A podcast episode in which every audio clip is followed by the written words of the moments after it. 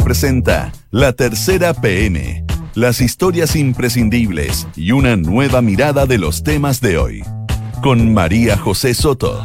Auspicio de Inmobiliaria Sinergia. La Tercera PM en Duna. Sonidos de tu mundo.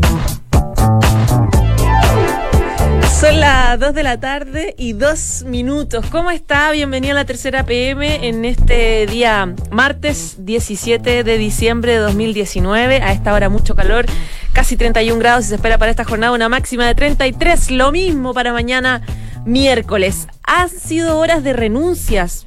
Acaba de renunciar Jorge Aton, intendente de la región de la Araucanía. Anoche Jorge Uvilla, su secretario del Interior. Hay novedades también en Roma, novedades con el Papa más información sobre el plebiscito de abril. Vamos con los titulares, los titulares que van a estar ya presentes en las notas de la tercera PM. Hoy día el Vaticano nos sorprendió con novedades bien interesantes. El Papa Francisco ordenó el fin del secreto pontificio en los casos de abusos de menores y adultos vulnerables por parte de miembros del clero. Pero ¿qué es el secreto pontificio? Porque uno piensa, ¿es el secreto de confesión o es el donde están específicamente las causas canónicas? Lo vamos a hablar. Ayer hubo avances en la Comisión de Constitución de la Cámara de Diputados por la reforma constitucional que incluye aspectos como que estaban en el debate, que no se ponían de acuerdo, la paridad de género y los escaños reservados. Viene Jorge Arellano, que es de política de la tercera, a explicarnos bien los detalles, pero también usted puede enterarse de cómo las fuerzas políticas del voto sí y el voto no del próximo plebiscito de abril ya están un poco esclareciéndose, ordenándose. Hay 22 diputados que van a votar no, que no quieren una nueva constitución, son de la UDI, van a sumarse más, que están en reflexión y que tienen todas las ganas de sumarse, y de hecho van a hacer una gira por regiones promoviendo la postura del no. Ya le decíamos ayer en la noche, el subsecretario del Interior, Rodrigo Villa, oficializó su renuncia del gabinete del presidente Sebastián Piñera. Sale de la moneda. ¿Qué pasó realmente? ¿Hay motivos personales? Sí, parece que hay motivos personales, pero también se llevaba un poco malo, tenía una relación eh, lejana con el ministro Gonzalo Blumel, ministro del Interior, que es su jefe directo. Sebastián Minay tiene todos los detalles de la salida de este piñerista químicamente puro, como dirían algunos. ¿Usted se acuerda que el ministro de Salud, Jaime Mañalich, pidió información a carabineros respecto a la real composición del carro lanzaguas? Porque está en la polémica su composición. Ayer fueron, recordará, eh, acusados de tener soda cáustica entre sus componentes, algo que las policías en todo caso descartaron de plano. Carabineros envió un informe al ministro respondiendo esta consulta y el, y, el, y el informe dice esto, que usted puede leerlo en detalle cuando esté ya lista la nota en unos minutitos en la tercera PM, dice, el líquido consiste en una determinada cantidad de agua y otra determinada cantidad de un producto comercializado por las empresas del rubro como líquido CS, que contiene el agente químico solvente no inflamable denominado diclorometano. Dos de la tarde y seis minutos. Está con nosotros Sergio Rodríguez, su editor de Crónica de la Tercera. Bienvenido, Sergio. Hola, ¿cómo estás, José? Muy bien, también experto en temas del Vaticano, temas de la Iglesia, que ha seguido muy de cerca eh, la crisis de la Iglesia del año pasado a propósito de los abusos en nuestro país. Sí, llevamos harto tiempo de crisis. Eh, uno mirando crisis tras crisis. Sí, uno termina esta década que partió con Caraíma y la estamos terminando con este tipo de, noticias del Papa. ha sido una década agitada para la Iglesia del mundo y en particular para Chile. Ya, pero hoy día hubo una noticia. El Vaticano dice que se pone fin al secreto pontificio. ¿Qué significa eso? Eso, vamos por parte mucha gente escuchó la noticia esta mañana y pensó, ah, todo lo que sepa un sacerdote relativo a tal o cual cosa de un eventual abuso a menor, lo tiene que contar a la justicia. Y mucha gente lo está celebrando. vamos, vamos desmenuzando. En lo principal, esto se trata de un decreto eh, emitido por su santidad, el Papa, Papa Francisco, fue en realidad fue firmado por el secretario de Estado también, Pietro Parolín, el 4 de diciembre y que entró en vigencia al tiro, o sea, está vigente. Y tiene que ver con los abusos a menores y personas vulnerables, también mayores personas vulnerables, que para este tipo de eventos que en realidad son delitos, queda abolido el secreto pontificio y por lo tanto ese manto de, de duda de que que ese tipo de caso estaba como encriptado, no, se abre. Por lo tanto, es un paso muy positivo y trascendente dentro de la iglesia y de lo que ha sido toda esta investigación. Pero, ¿qué es el secreto pontificio? Lo que tú me preguntabas no es el secreto de confesión, no es lo que es la información que tenga cualquier sacerdote. El secreto de confesión es el secreto que guarda, que guarda todo sacerdote consagrado que es por información entregada por una persona bajo ese sacramento. Y eso no lo puede divulgar, no se puede publicar, porque eso, eso es algo que está muy dentro de la Iglesia Católica. Y eso tampoco está incluido en las investigaciones canónicas. No, porque es un secreto, es un bajo un sacramento y se llama el secreto de confesión, que es un secreto aparte muy importante, porque tiene que ver con la confidencialidad y básicamente la confianza que un pastor le genera a las demás personas para que le cuenten cosas en términos espirituales y él ayudarle en esos términos. Ahora, el secreto pontificio es otra cosa, es el secreto que ampara la información contenida en documentos, en investigaciones, que el Papa determina que tengan ese tipo de secreto y por el cual se prohíbe divulgarlos. Y ahora lo levanta, lo hace caducar para todo esto que tenga que ver con abusos a menores o personas vulnerables. Claro. Por lo tanto, investigaciones, denuncias, procesos, sentencias respecto de menores, respecto de personas vulnerables en casos de abuso, no tienen aquel mucha gente sigue un manto de duda, no tienen aquella capa que era bajo secreto pontificio.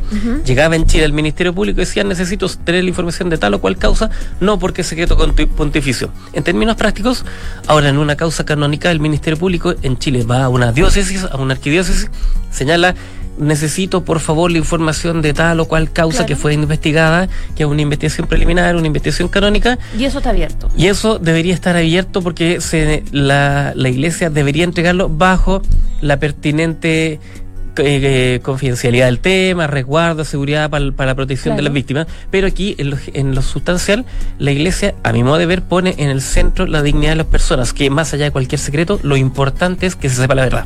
Pongámoslo, traigámoslo un poco a Chile. Perfecto. En febrero del 2018 vino este obispo Charles Chicluna junto con el sacerdote Jordi Bertomeu a hacer una investigación porque teníamos la escoba acá en la iglesia, había un montón de casos que estaban saliendo a propósito, recordará usted de la visita del Papa. Vino por menos y se fue por más. Realmente llegó hasta la Y se destapó todo. Se destapó. está una buena escoba con el obispo Barros. Claro, con el obispo Barros. ¿Se acuerda que la, prensa lo seguía en todos los eventos? De ahí eh, de alguna forma el Vaticano estuvo obligado a que estos dos sacerdotes vinieran, hicieran una investigación, pidieran testimonio, etcétera, y de ahí se evacuó un informe bien grande de más de 2.000 páginas, que es el informe Chicluna. Claro. Que lo tiene el Vaticano y que la Fiscalía lo ha pedido y todavía no pasa nada con ese informe. Exacto. ¿Se puede abrir ahora ese informe con esta determinación del Papa? Sí y no ese informe, que es un informe, claro, como tú bien dices, de cerca de 2.300 páginas de la situación general de Chile, es todos los testimonios de cuántas eran de más de 100 personas, 80 personas, ya la verdad no lo recuerdo,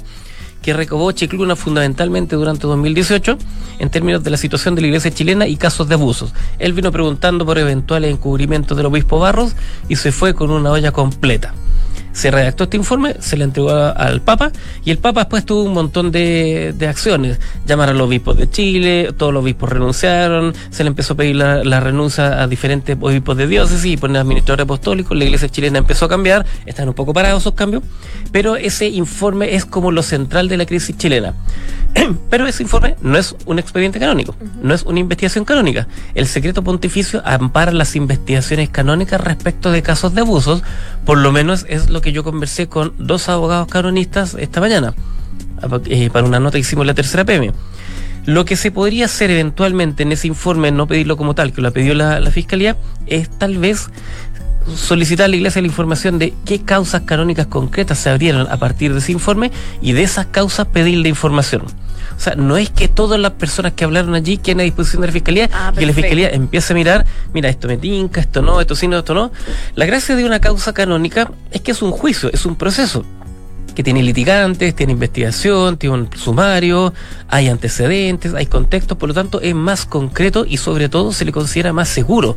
Desde mi punto de vista, una causa canónica y los testimonios que hay allí para una solución, para una salida, para una eventual condena, es un proceso de reflexión, de investigación y de decisión que por, que por lo mismo terminan con algo concreto en base a antecedentes sólidos, testimonios, personas corroboradas, hechos, circunstancias, y a partir de esto eso puede llegar a la justicia civil, en este caso a la Fiscalía, al Ministerio Público, que es el ente persecutor de, de los hechos delictuales en Chile, y ampararse, utilizar esa información también para la parte civil.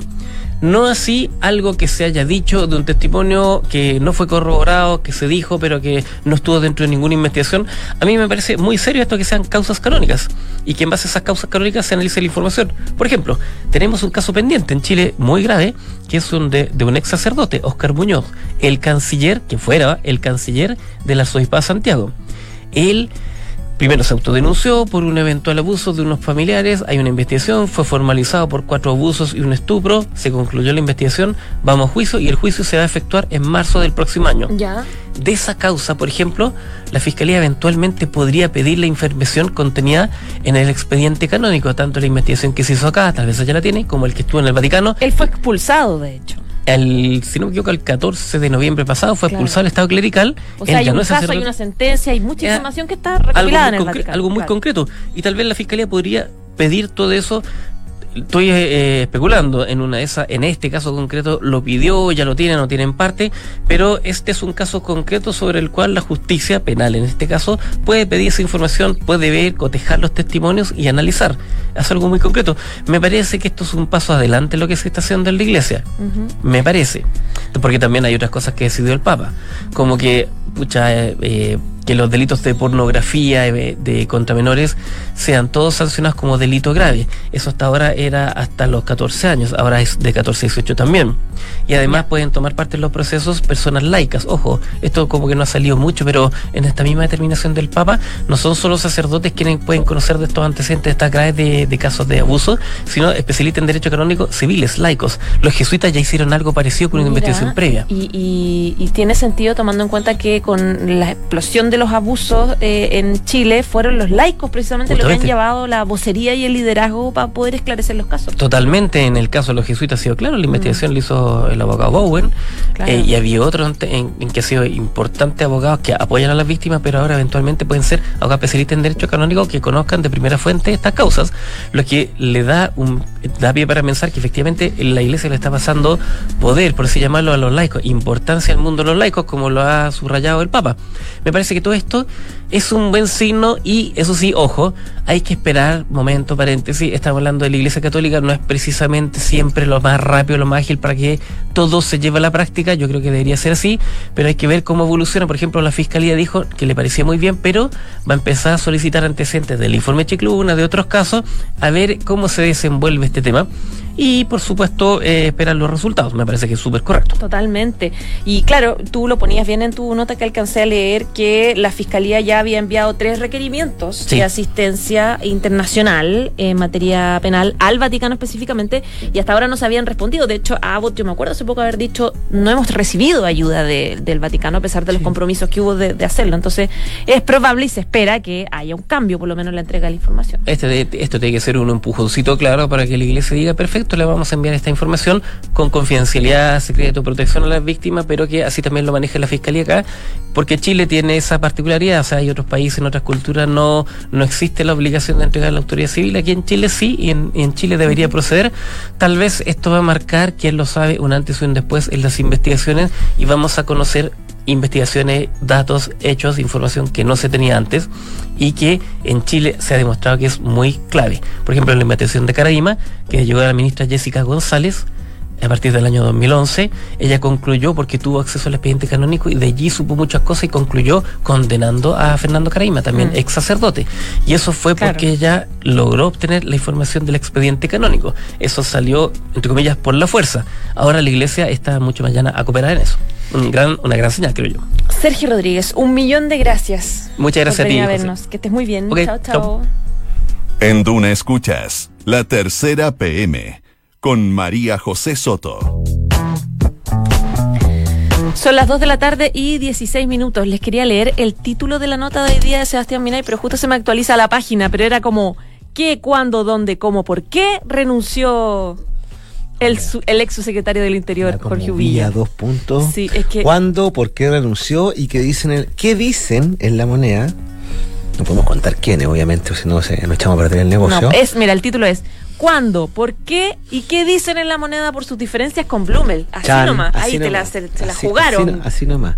Me ahorqué solito. Saca el tejido. El tejido. Bueno, saquemos el crochet. Eh, ayer cerramos el día con la renuncia de Sutario Rodrigo Villa y hoy día en la mañana, él cuando iba caminando por los pasillos junto a su sucesor Juan Francisco Gali, tengo mala memoria, dijo, insistió que había renunciado por razones personales, le preguntaron derechamente lo que ya es Vox Populi, es un, me carga la verdad comidillo, pero ese es como, como con la E, doble L, intriga. pero Cagüín le baja el perfil, si cuando es política es... es- Intriga, La entonces. intriga, entonces Ya. le preguntan al subsecretario Rodrigo Villamáquini eh, cuáles sus problemas con Blum. Él dijo, ninguno. Y como, es tanto que vamos a ir a conversar con él. Y no todo dramático en la vida, situaciones personales. Pero después eh, dice, le deseo a Juan Francisco Gali, mi amigo, y al ministro Chadwick, comete un lapso de dos segundos, dice, al ministro Blumel, Ah, el ya. mayor de los éxitos. Cierre comillas. Ya. Bueno, ¿qué es lo que pasa acá? El- el- el, eh, él lo negó, y para ser bien franco, porque yo creo que ya me ya perdí la cuenta cuánta gente lee la mañana y ayer, y hay gente que también fuera de micrófono lo niega tanto como en su lote como en el lote de Blumel, pero son los menos. Es de decir que hay harto comentario respecto de la diferencia de estilo. Y entiendo que ninguno de los dos quiere hacerlas públicas, menos ahora en el momento del adiós, digamos, pero lo- yo lo entiendo los dos. Pero hay, hay, hay bastante testimonio relatos sobre la diferencia de estilo de ambos autoridades. Ya. Recordemos que Rodrigo Villa eh, de- eh, alcanzó a estar eh, 47 días con Blumel como jefe. Eh, eh, y, y- y por lo que entendemos, él había renunciado tres veces al presidente. Para ser justos, la primera vez lo hizo Antes, ¿no?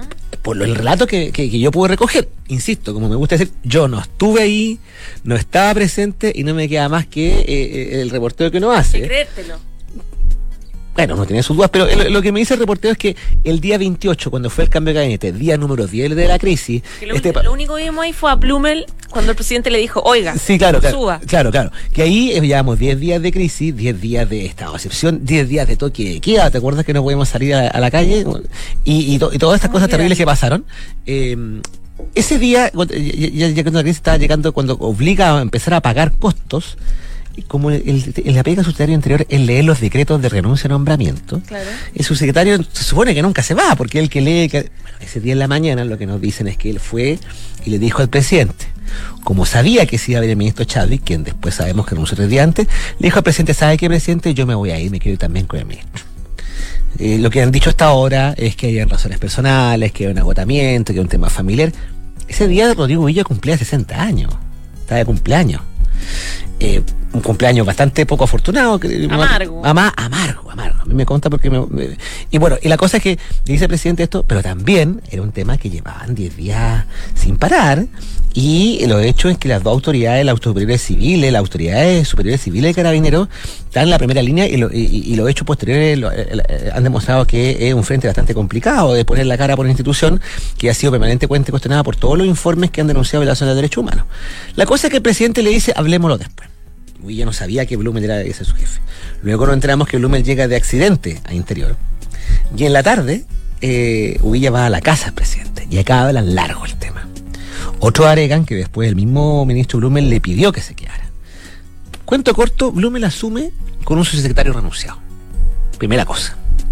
Ya. Asume entonces el renunciado, ya sabiendo que se va. Y Con de hecho, y de hecho hay parte del equipo de Xavi que se queda con, eh, con, eh, con Eustario Villa. Todo esto sabiendo que después a Xavi lo van a acusar. Entonces, para que entendamos esto en perspectiva. Cuando después se sa- en paralelo ocurren dos cosas. Uno, ocurre toda esta teleserie de que hemos hablado otras veces de la acusación contra Chávez y los resquemores de la gente de Chávez, que también eh, tiene doble militancia con la gente Villa, de que acá Blumen le, le haya dado vuelta la espalda. Eh, eh, hemos dicho que el ministro lo ha negado, ha tenido que dar la explicación a la UDI, pero hay un tema sensible ahí. Villa con Chadwick hicieron buena amiga en Piñera 1. Ellos no se conocían al principio. No, no- no, había una, un cierto recelo, pero, pero, pero ahí operó, eh, tenía el puente entre Andrea Lamán y tenía el puente María José Gómez, que los conocía ambos. Junto, junto- la jefa de gabinete. Exactamente. De, de Chadwick, El- histórica. Histórica. Entonces ahí eh, hicieron buena amiga. Entonces, ya después con- en Piñera 2, que, que Chávez se vaya, y llega a Blumel, que lo conocía, pero no habían trabajado juntos.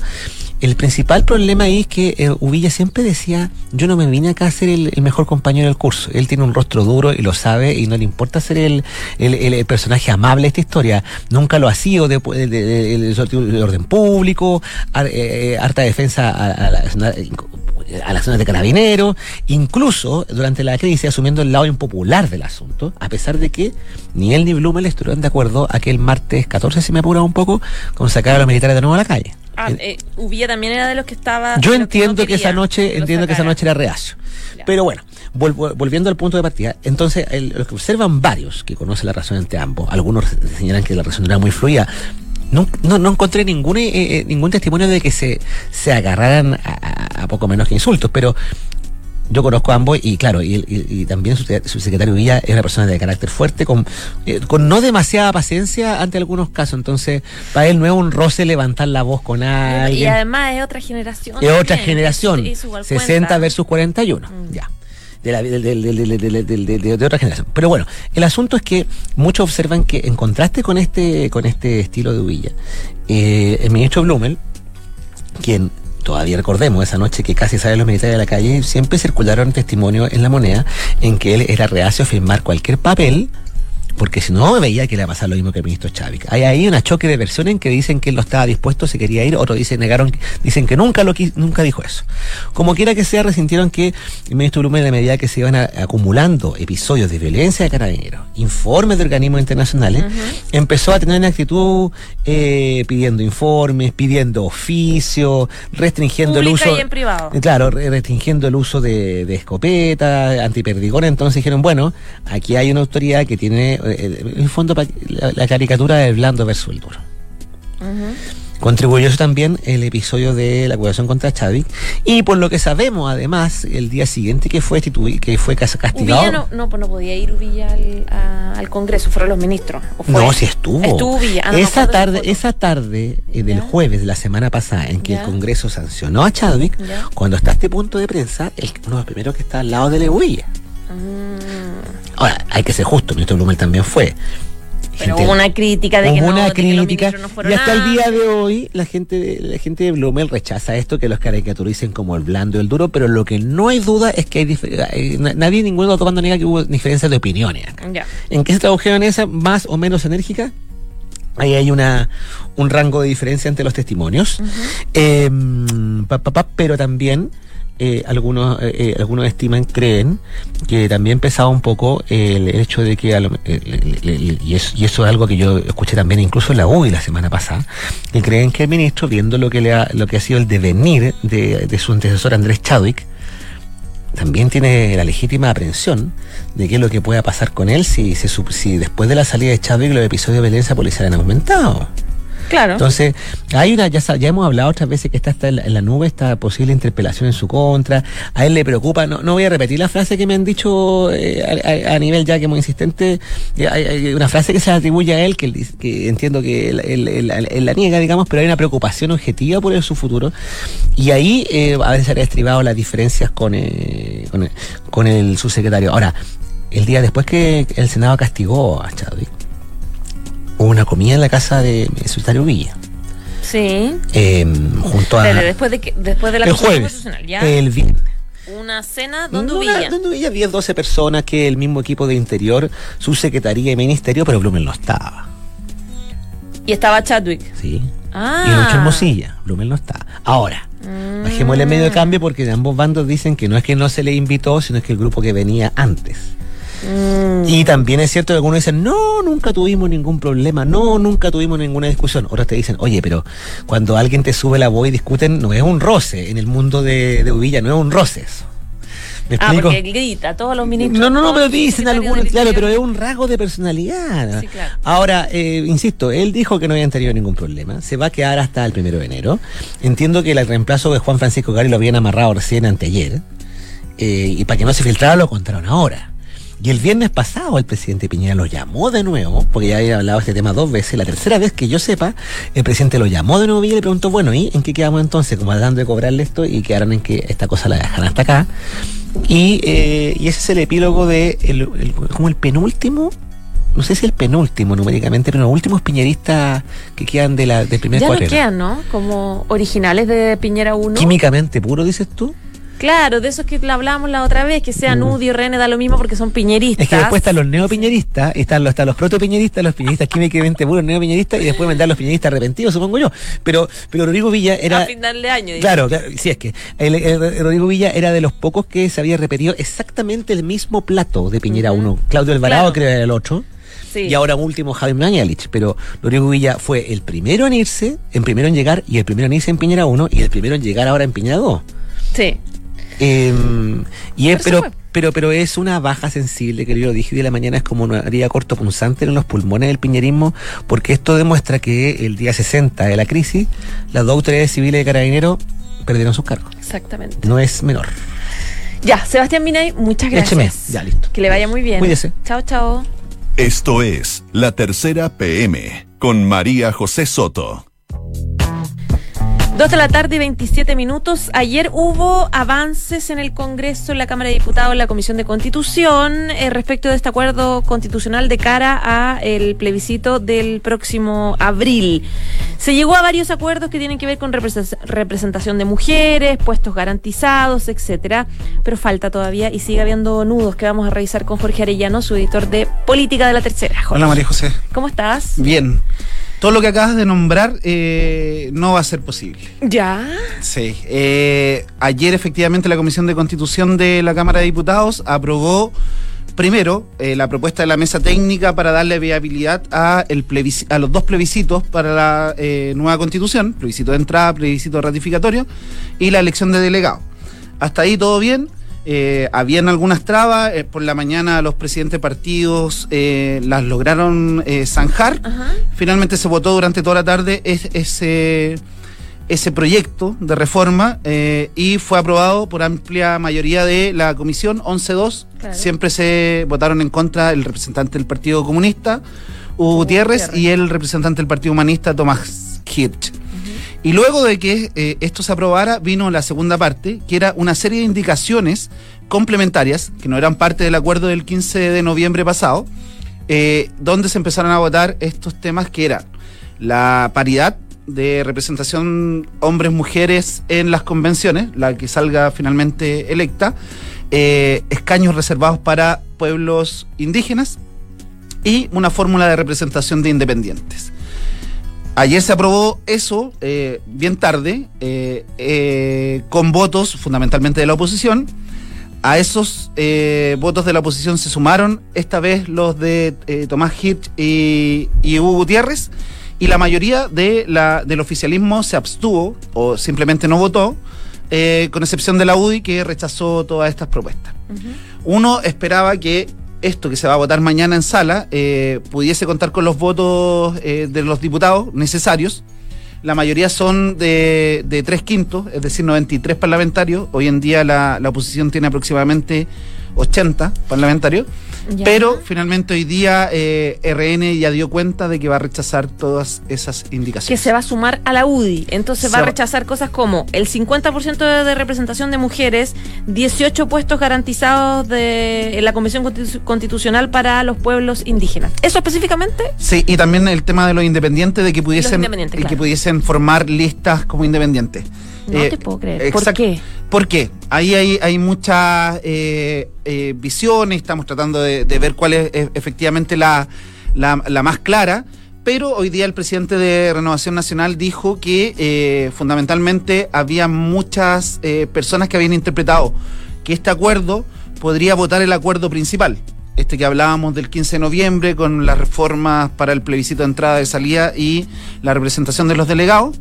Eh, entonces él no quería poner en riesgo el acuerdo amplio y lo que iba a hacer como partido era ingresar proyectos de ley o reformas a proyectos de ley para que esto se votara de forma paralela, pero no había indicaciones al mismo proyecto. Eh, desde la UDI ya habían advertido anoche mismo que el haber aprobado estas indicaciones como parte de, de- de esta tramitación era ir en contra del acuerdo del 15 de noviembre y de hecho lo ponían en cuestión.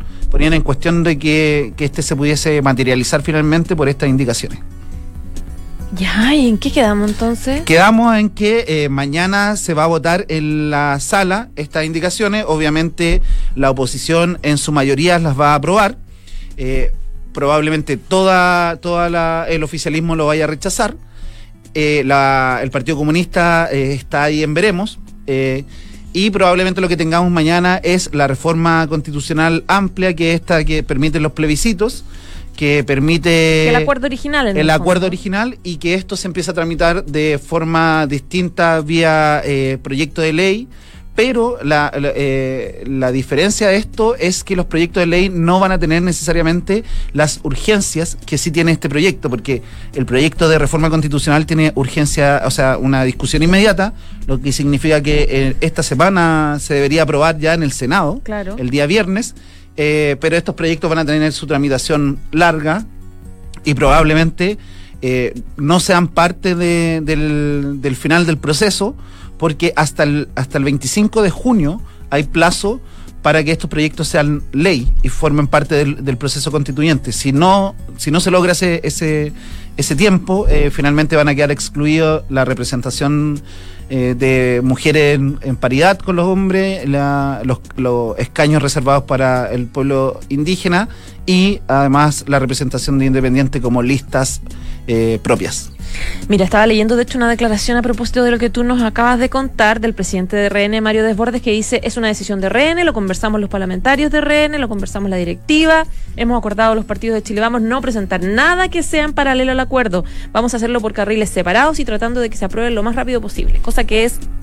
Es que estamos a fin de año. ¿En, Claro. qué, en- qué espacio? ¿En O qué sea, hoy día eh, hubo ayer tres parlamentarias de RN, eh, la Jimena Osandón, eh, Marcela Sabat y Erika Olivera, que ellas formaron parte con su firma de la indicación para tener 50 y 50 Claro. de, de paridad. Eh, por eso uno eh, eh, eh, podía especular que en sala RN iba a dar los votos. Pero hoy día ellos tuvieron una reunión, eh, toda la bancada, y tomaron esta decisión de hacer proyectos eh, paralelos, eh, no eh, ir eh, con esta misma eh, vía legislativa. Y eh, hoy día Jimena Sandón decía que efectivamente hoy día mismo iba a ingresar ese proyecto, pero claro, sin una urgencia este proyecto puede ser tramitado Co- ¿qué- ¿En qué minuto es para poder entender? en qué- porque nosotros hace rato veníamos viendo a Renovación Nacional, partiendo por su líder, Mario Desbordes, con una actitud bastante distinta, digamos, de, de buscar acuerdos, de muy amplio como a, lo- a los cupos especiales, al, al tema de la paridad. Hay, hay libertad de acción y también hay varios RNs que han dicho que van a votar sí abiertamente al- a la nueva constitución. ¿Qué pasó eh, en, en estos últimos días y qué pasó en esta presión, esta- en esta en esta reunión que tú cuentas? Porque de hecho estaba leyendo que eh, Desbordes está dando explicaciones diciendo, no, si no hemos presionado a nadie, ¿cómo no se va a pre-?" O sea, es raro no pensar No, en claro, que hay que una no presión si alguien cambió de postura de un minuto a otro. O sea, eh, es cosa de ver las declaraciones nomás de la UDI ayer cuando se aprobaron estas indicaciones, donde la mayoría de sus parlamentarios decían que esto ponía en riesgo el acuerdo amplio. Finalmente hoy día Desborde lo que plantea es, yo no voy a poner en riesgo el acuerdo amplio, no voy a ser yo el que va a, fragmentar al oficialismo, por lo tanto voy a tener que buscar una fórmula alternativa y esta fórmula alternativa es, hacer esta, esta eh, buscar esta representación eh, por, por proyecto de ley. Así que finalmente terminó cediendo eh, ante presiones del, del- de la UDI fundamentalmente, pero ojo que también hoy día el ministro de Sexpress, eh, Felipe Ward, dijo eh, en declaraciones que esto de las indicaciones estaba fuera del acuerdo original y que él esperaba y el gobierno esperaba que se respetara el acuerdo original, poniéndose un poco eh, en el bando de, de la UDI en esta pasada. ¿Qué tanto puede presionar Carlos Larraín, por ejemplo, dentro de Renovación Nacional para haber ordenado un poco las huestes? Sin lugar, lugar a duda, es, como expresidente de partido, a- él tiene mucha influencia también sobre eh, Él Desborde. Él es financista, además. Claro, tiene mucha influencia sobre Desborde. Él ya ha dicho que eh, él está liderando casi la campaña por el no. eh, pero yo creo que aquí fundamentalmente la presión vino de, de lo- de los socios de, del, del- de la UDI. De lo- del oficialismo y también del gobierno que dijeron que esto estaba fuera de, de lo, de lo propuesto el 15 de noviembre en ese acuerdo que se hizo en el ex Congreso y que eh, finalmente lo que había que hacer era aprobar el, el proyecto original y, y en eso estamos hoy en día. O sea, vacaciones no, no, se, no se ven. Esas dos Sí. semanitas que decían por ahí que se iban a Sí, tomar. el, el- el problema es que eh, este proyecto tiene que, el Ah, proyecto, el tope. proyecto grande tiene un, un- un tope y es el 28 de diciembre. Es verdad. Si eso no se puede, ya lo ha dicho el CERVEL, no se pueden hacer los padrones, eh, entonces hay, hay una presión que tiene que, que hacer. Entonces, probablemente estos proyectos paralelos que va a presentar hoy en día RN no van a ver la luz antes de, de ese, de ese proceso y hay que ver también cómo reacciona la ciudadanía y, y las mujeres que efectivamente estaban pidiendo una participación paritaria en, en este proceso. Y que había un acuerdo transversal, digamos, de todos los partidos políticos. Jorge, muchas gracias. Gracias a ti. Que estés muy bien. Chao, chao. Saludamos a Inmobiliaria Sinergia. Encuentra tu futura inversión en Sinergia José Pedro Alessandri de Sinergia Inmobiliaria, departamentos estudios, un dormitorio, dos dormitorios y dos baños desde 3.350 UF. Anda a conocer y encuéntralos en isinergia.cl. Y este domingo vas a conocer eh, todos los detalles en la tercera para poder tener la información que requieres. Ya nos vamos. 2 de la tarde, 37 minutos. Gracias por informarse con nosotros. Chao, chao. Podcast.